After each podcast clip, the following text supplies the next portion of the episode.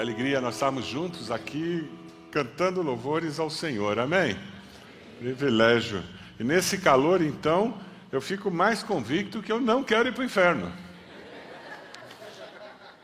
Alguém com dúvida? Lá não tem ar-condicionado. Então não dá para querer ir para lá, não. Mas tem outras razões mais tristes, né? Se você acessar no nosso aplicativo, você tem acesso a um esboço da mensagem para você acompanhar e eu queria convidar você a ficar preparado. Hoje nós vamos viajar pelo Velho Testamento, nós vamos chegar em muitos textos. Então você talvez queira abrir sua Bíblia aí lá no livro de Gênesis, a partir do capítulo 42, e a gente vai dar vários pulos nós temos uma vida que tem muito relato nas Escrituras, a vida de José. A escolha da fé que muda a história. Hoje o nosso desafio é pensar na vida de José. Hoje pela manhã nós vimos alguém que fez uma escolha, pastor Edmilson compartilhou conosco e o Nicolas também. O, o sermão ali foi dividido. O pastor Edmilson com o filho, eles fizeram um teatro com a história de Abraão com o seu filho e foi muito legal. E se você não esteve conosco, se você não viu essa mensagem, não deixou Deus ministrar o seu coração durante essa semana, por favor, acesse, coloque aí na sua lista para acessar durante a semana e deixa Deus falar o seu coração. Na nossa série Fé Extraordinária, hoje nós chegamos na vida de José. O conhecido José do Egito, ele fez escolhas que transformaram não apenas a sua vida, mas a vida da sua família e o mundo da época. A importância de nós fazermos as escolhas certas e a nossa escolha ser um reflexo, um resultado da nossa fé, um passo de fé que você dê hoje pode impactar a história das gerações na sua família. Já parou para pensar nisso? Um passo de fé que você dê hoje pode mudar não apenas a sua história, mas a história da sua descendência. Uma decisão que nós tomamos hoje pode afetar nossa nação. Que coisa incrível quando nós pensamos que ao servirmos um Deus vivo, Criador dos céus e da terra, no exercitarmos a nossa fé nesse Deus do impossível, nós passamos a fazer parte dessa construção mundial da história. A história de José e sua família está registrada lá em Gênesis, a partir do versículo do capítulo 42. Se você ainda não leu numa sentada a história de José, eu desafio você a fazer isso essa semana. Sente e leia, são os oito capítulos, mais ou menos, sete capítulos, dê uma lida. Eu tenho certeza que você vai ser desafiado pela vida desse homem. A nossa área de comunicação fez um milagre. Eles juntaram um filme de duas horas sobre a vida de José em quatro minutos, para abençoar a sua vida. Vamos ver esse filme. José é um filho que começa a ter sonhos ele se torna o predileto do pai, isso gera inveja com os irmãos. Ele é vendido como escravo para uma caravana que estava indo para o Egito. Ele vai para o Egito, chega lá, começa a trabalhar na casa de Potifar e ele não se deixa bater por aquilo, mas ele se transforma no administrador da casa de Potifar, o mordomo e com uma calúnia da esposa de Potifar que queria adulterar com ele, ele não aceitou. Ele vai parar na prisão. E a resiliência do José, por causa da fé que ele tinha, de novo aparece porque ao invés de ficar amargurado, ressentido na prisão, o que, que ele faz? Ele faz o melhor que ele pode na prisão. E ele se transforma no administrador da prisão, o homem de confiança do, de quem tinha que conduzir a prisão. Dois homens têm um sonho, cada um, ele interpreta esses sonhos, revelação dada por Deus a ele um deles é enforcado, o outro retorna para o faraó, esquece dele e ele não ficou abatido nem, nem amargurado com isso. Pelo contrário, ele continuou na prisão, porque ele sabia quem era o seu Deus. E um dia o faraó tem sonho, ninguém consegue interpretar aqueles dois sonhos de faraó, e aquele homem que estava na prisão, ele disse: Eu sei quem já interpretou um sonho para mim e deu certo. Mandam chamar José ele interpreta o sonho para Faraó. Faraó o coloca numa posição de destaque, ele é o segundo do reino. E isso não subiu a cabeça dele. Para algumas pessoas, o prosperar financeiramente, prosperar influência, é maldição, não é bênção, porque a pessoa não sabe administrar isso. E ele começa a usar aquela influência, aquele lugar onde ele foi parar, segundo no reino do Egito, para abençoar não apenas a vida dele, da família dele, dos filhos dele, para abençoar não apenas o faraó e o, os egípcios, mas ele abençoa o mundo da época. É fantástico pensar nisso, na história de alguém que confiou e que não se deixou abater com as adversidades da vida. Se você quiser um resumo da mensagem de hoje, vai estar nessa frase que vai aparecer na tela. Deixe Deus ser Deus, mesmo quando os erros dos outros frustram os seus sonhos. Eu vou falar de novo para você que está na internet. Deixe Deus ser Deus, mesmo quando os erros dos outros frustram os seus sonhos. Acabou a mensagem. Dá para ir para casa já. Essa é a essência da mensagem. Que você, quando lê a biografia de José, mexe no seu coração. José, em momento nenhum, teve dúvida de que Deus era Senhor da história da sua vida. Você tem certeza de que Deus é Senhor da história da sua vida? Mesmo quando está tudo errado? Uma enfermidade aparece, desemprego chega, a promoção surge, o amor da sua vida surge, Deus continua sendo Deus da sua vida? Ou essas coisas mudam tudo para você? Os irmãos vêm ao Egito comprar comida. Aparece no filme uma cena que foi o sonho que ele teve quando era um menininho, um adolescente. Os irmãos se ajoelhando diante dele. José os reconhece e não se identifica, fala com eles através de intérprete. Ele acaba levando os irmãos até uma situação de cativeiro, para ver como estava o coração deles. E a história é linda demais. Eu queria destacar algumas coisas que me chamam a atenção. O primeiro destaque que eu queria fazer é que, pela fé, José escolheu e eu escolho prover para minha família. Ser alguém que vai ser resposta de Deus na vida da minha família. José, ele escolheu abençoar sua família. Quando os irmãos chegaram, ele podia ter mandado matar todo mundo.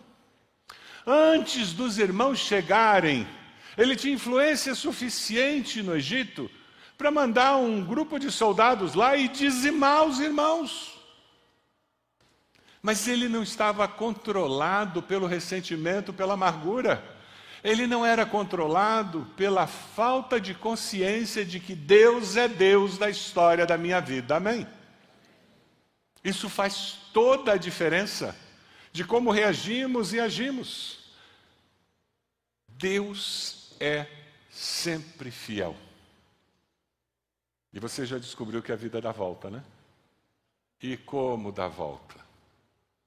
E numa dessas voltas da vida, são os irmãos que aparecem pedindo para comprar comida. É interessante quando você vai em Gênesis 42, versículo 27, você encontra o relato do que aconteceu, os irmãos vieram, José começa a colocá-los à prova para entender as intenções do coração deles, ele faz com que Simeão fique preso e ele manda os demais de volta com alimento para alimentar o povo dele, a família dele.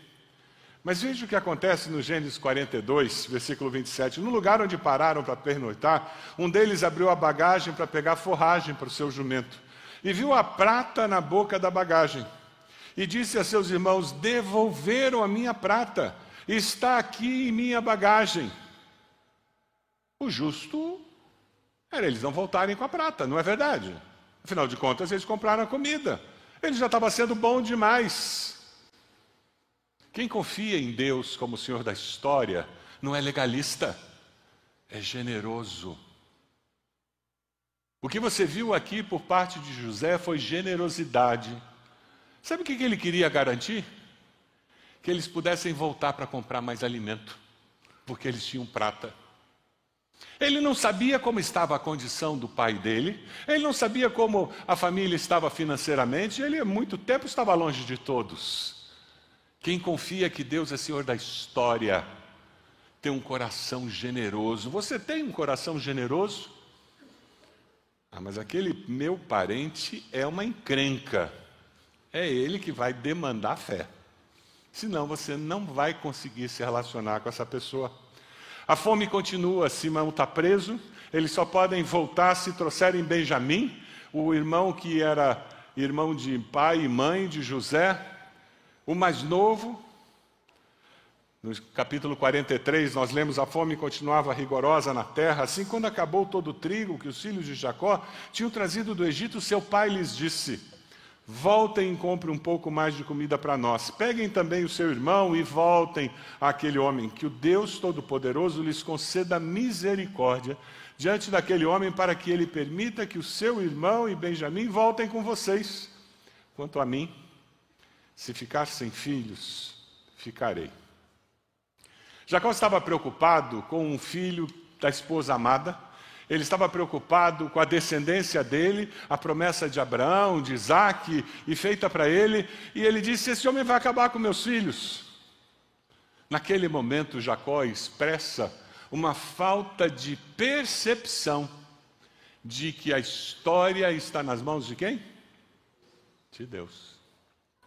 Ele está aflito e não é assim que nós ficamos quando nós ficamos ansiosos, agoniados, a gente não consegue dormir, porque eu acho que a história da minha vida, da minha família está nas mãos de quem? As minhas, depende de mim. É interessante porque a história continua. E quando eles voltam para o Egito, lá em Gênesis 43, 32, você vai descobrir que Jacó recebe os irmãos Agora com Benjamim, eles não sabem, perdão, José, eles não sabem que José os reconheceu, porque ele fala através de intérprete. Ele percebe que vieram aqueles homens e veio um garoto mais novo, mais jovem. Ele manda arrumar na sua casa um almoço. E ele arruma a mesa do almoço como ela é arrumada na casa dele, lá com Jacó. Os irmãos ficam estupefatos, eles dizem: o que, que é isso? O que está acontecendo? O que, que houve? Como é que esse pessoal sabe arrumar? E, e a porção de Benjamim era cinco vezes maior do que a dos outros. É interessante que quando eu deixo Deus ser Deus, eu sou não apenas generoso, mas eu impeço que as ações das outras pessoas definam como eu me comportarei.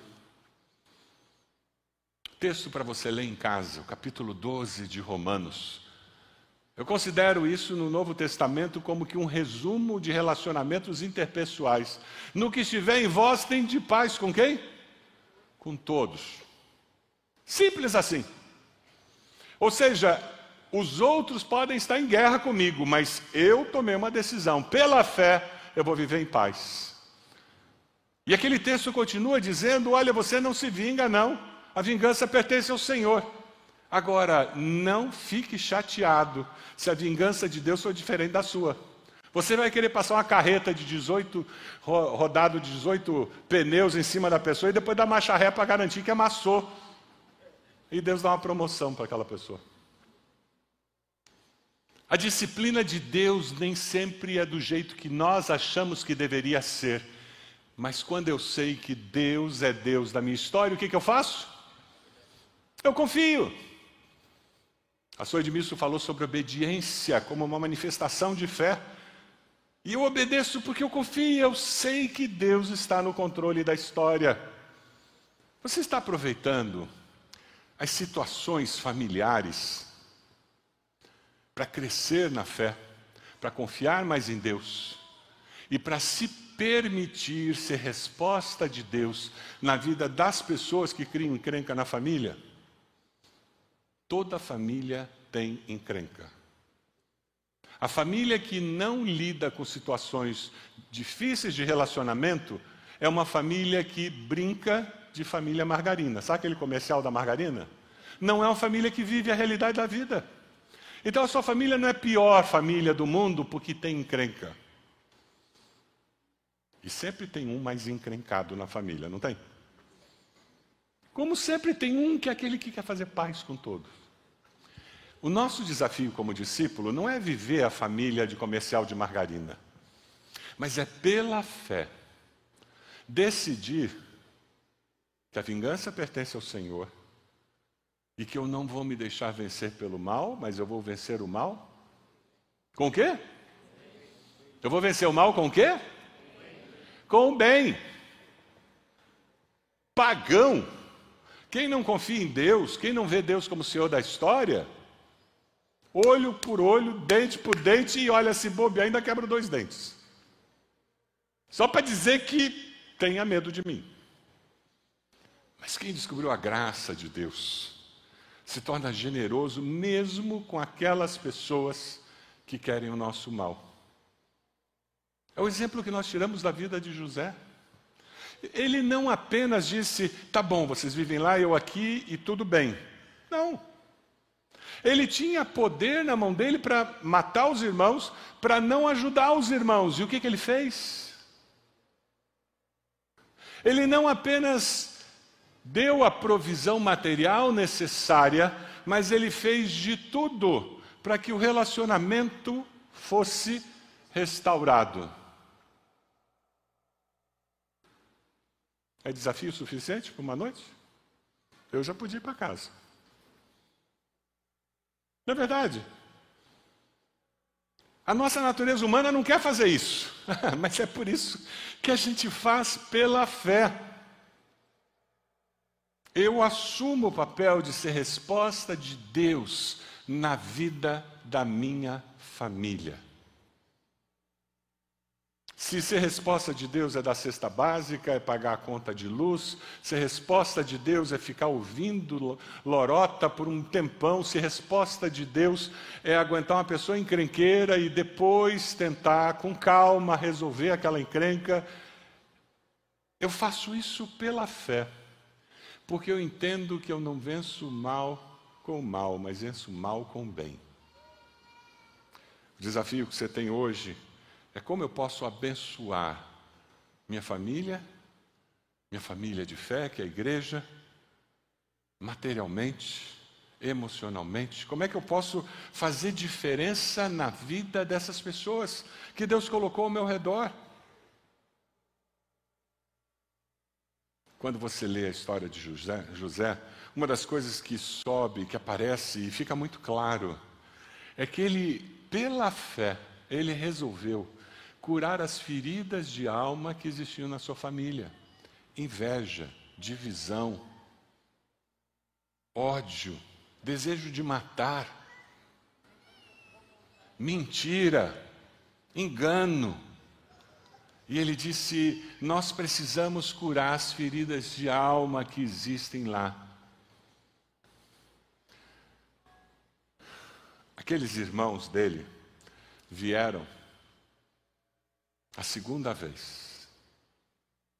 E quando eles vêm ali em Gênesis 42, você lê o texto dizendo: Eles se prontificaram a fazer isso e disseram uns aos outros: Certamente estamos sendo punidos pelo que fizemos a nosso irmão. Vimos como ele estava angustiado quando nos implorava por sua vida, mas não lhe demos ouvido, por isso nos sobreveio essa angústia. Rubem respondeu: Eu não lhes disse que não maltratassem o menino, mas vocês não quiseram me ouvir, agora teremos que prestar contas do seu sangue. Eles falando, José entendendo tudo, mas eles não sabiam que ele falava a língua deles. José começa a perceber que esse incidente da fome mundial, esse incidente deles estarem ali com ele numa posição de poder, de ascendência, poderia ser momento de libertação e cura.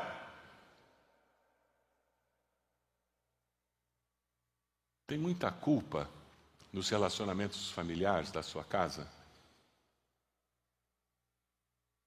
Alguns de nós fomos criados com culpa. Não faz isso, senão Papai do céu não gosta e vai punir. Aí você fez culpa. Deus vai jogar um raio em cima de mim. E eu passo a vida inteira carregando aquele fardo. Existem pessoas que têm um caminhão nas costas de culpa do que eu fiz, do que eu deixei de fazer. Pessoas que nunca encontraram alívio da culpa, eles não tinham. A crise, ela tem um lado muito positivo, porque a crise derrete a maquiagem. A crise derrete as racionalizações. Nós começamos a ter consciência clara do que de fato existe nos nossos relacionamentos, de como de fato nós nos relacionamos com Deus e das nossas culpas. Em Levítico capítulo 6, nós encontramos orientações para lidar com culpa.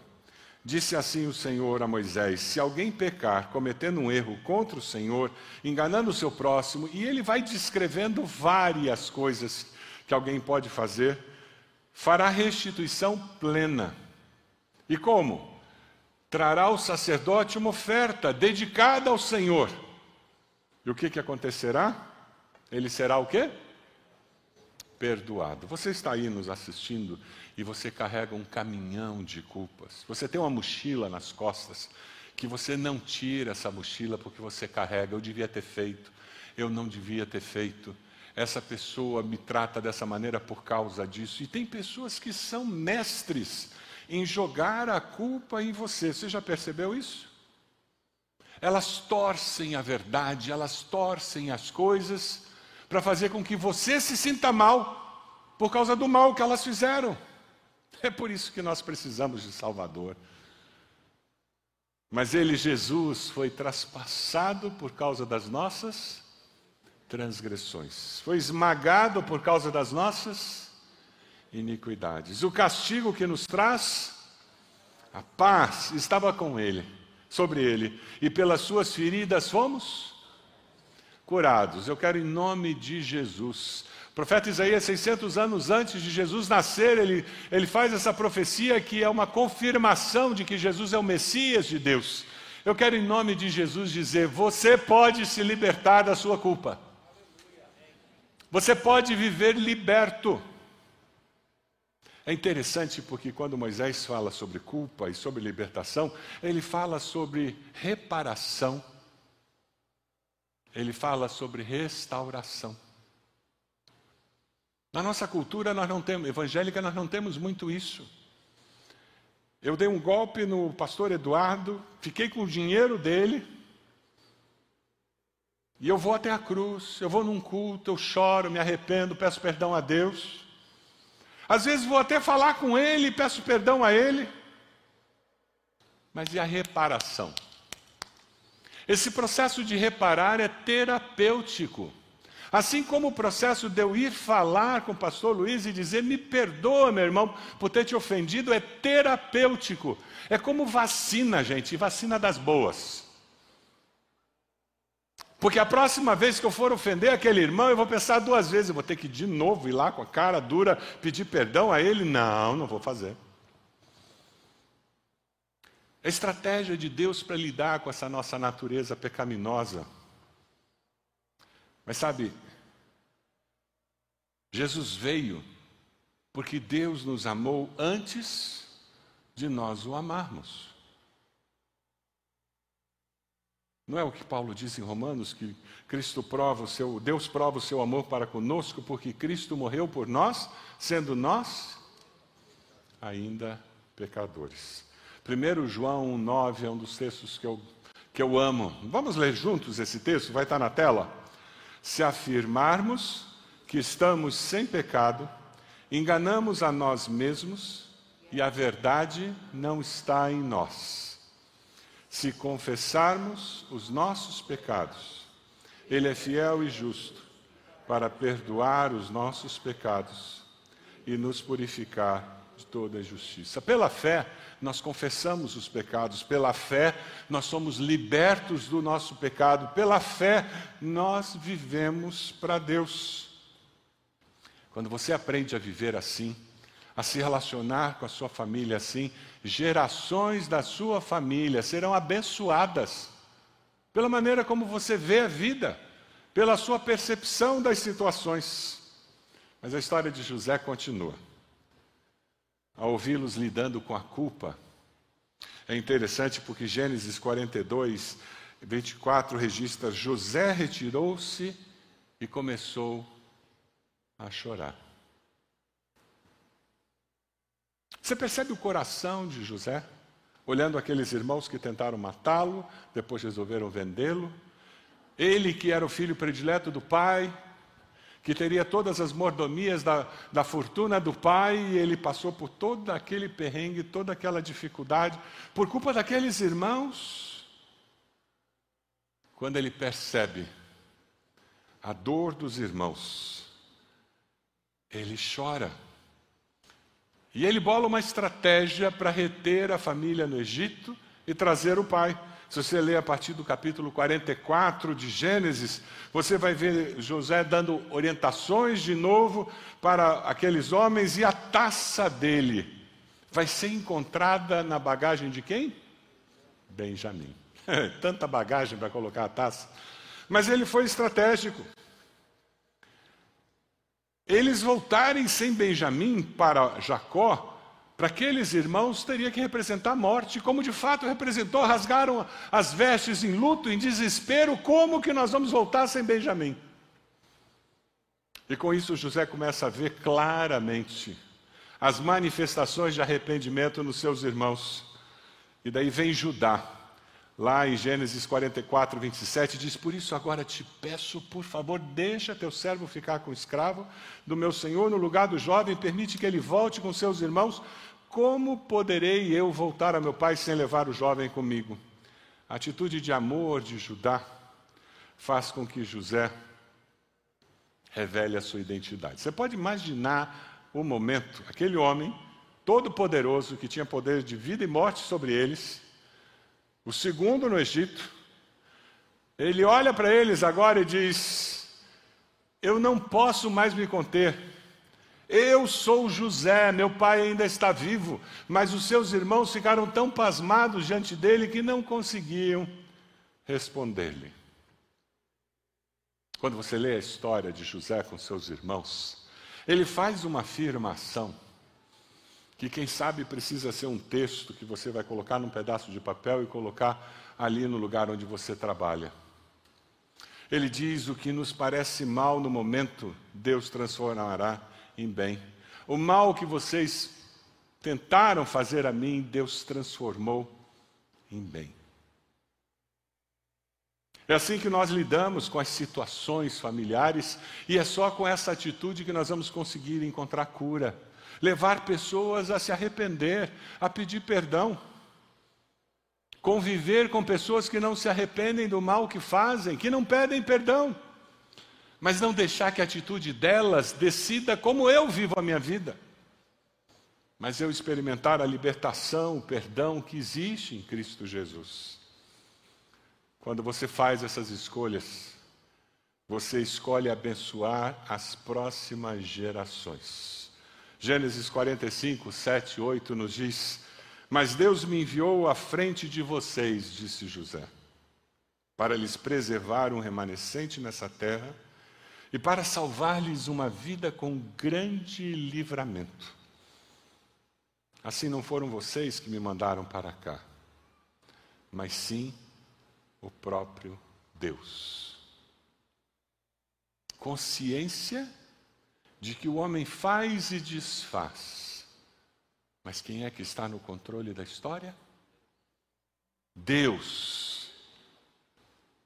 Quando eu tenho essa certeza, eu leio a história da minha vida e ao redor de mim de uma forma diferente. Deus usa o mal para o nosso bem. Romanos 8, 28. Eu costumo dizer que é o texto mais fácil de citar e mais difícil de viver.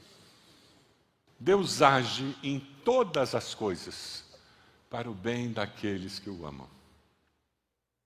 Eu não sei qual é a situação que você está vivendo hoje à noite, mas Deus está no controle, amém? Eu não sei o que vai acontecer amanhã na sua vida, mas saiba de uma coisa: por pior que seja a situação que você enfrentará amanhã, sabe o que Deus vai fazer com aquilo? Ele vai transformar aquilo para o seu bem. Por mais amarga que seja aquela pílula, por mais difícil que seja aquele momento, Deus usará aquela experiência difícil para aproximar você dele, para tornar você uma pessoa melhor. José teve a grande bênção. Você pode imaginar ele naquela prisão, lembrando do pai, que tanto amava, tanto cuidava dele. Você pode imaginar José andando com aquela caravana, indo para o Egito, sendo desprezado, maltratado, lembrando do que ele tinha na casa dele? Mas é interessante que Gênesis 46, 29 diz: José, de carruagem pronta, partiu para Gozem para encontrar-se com seu pai, Israel. Assim que o viu, correu para abraçá-lo e, abraçado a ele, chorou longamente. José confiou em Deus, Deus no impossível. O impossível aconteceu na vida dele. Ele voltou a ter família. Ele voltou a ter um relacionamento com os irmãos. Ele voltou a se relacionar com seu pai. Hebreus capítulo 11, 21, 22 nos diz: Foi pela fé que Jacó, pai de José, pouco antes de morrer, abençoou cada um dos filhos de José. Ele se apoiou em sua bengala e adorou a Deus. Foi pela fé que José, quando estava para morrer, falou da saída do Egito e deu ordens sobre o que deveria ser feito com o seu corpo. Agora estava tudo bem, mas José não parou de confiar em Deus, de crer que Deus tinha falado para Abraão, tinha falado para Isaac, para o seu pai, que a terra deles era lá, o nosso povo está aqui, nós vamos ser protegidos contra a grande fome, enquanto eu estiver no governo, eu posso proteger meus, minha parentela, mas o que vai acontecer depois com as próximas gerações? É interessante porque 66 pessoas vieram para o Egito com Jacó. 430 anos depois, o povo de Israel sai do Egito na mão de Moisés, com mais de 2 milhões de pessoas. Deus tinha um plano. A hora que José foi vendido como escravo, Deus olhou e disse: Mas eu tenho um plano. A hora que ele foi parar na prisão, Deus olhou para ele e disse: Mas eu tenho um plano. Deixe Deus ser o Deus do seu futuro. Você pode fazer isso? Deus tem um plano. Você pode abaixar sua cabeça, fechar seus olhos. Deus tem um plano. Não importa o que as pessoas façam contra você, não importa o que as pessoas digam, deixe Deus ser Deus da sua história. Mesmo quando os erros dos outros frustram os seus sonhos. Pela fé, eu vou prover para a minha família, eu vou ser resposta de Deus para aqueles meus parentes, com palavras, orações, atitudes eu vou mostrar os valores do reino no meu relacionamento com aquela pessoa. Pela fé eu escolho curar as feridas da alma da minha família. É por isso que eu tenho que curar minhas feridas da alma, para que eu possa ser instrumento de Deus na vida dos meus queridos. Eu não quero fingir que existe algo que não existe. Eu quero restauração de relacionamentos. Eu vou vencer o mal com o bem porque eu quero que as próximas gerações, como aconteceu com José, possam dizer: graças a Deus, felizmente, nós tivemos uma avó, um pai, um avô, uma mãe, que era um homem de fé, uma mulher de fé. Deus vai capacitar você para viver isso. Pela fé você decide abençoar materialmente a sua família. Ser resposta de Deus. Eu queria desafiar você a ficar de pé onde você está. Se é essa decisão que você faz essa noite. Amém. Glória a Deus. Fique de pé dizendo: Eu vou ser resposta de Deus. Fique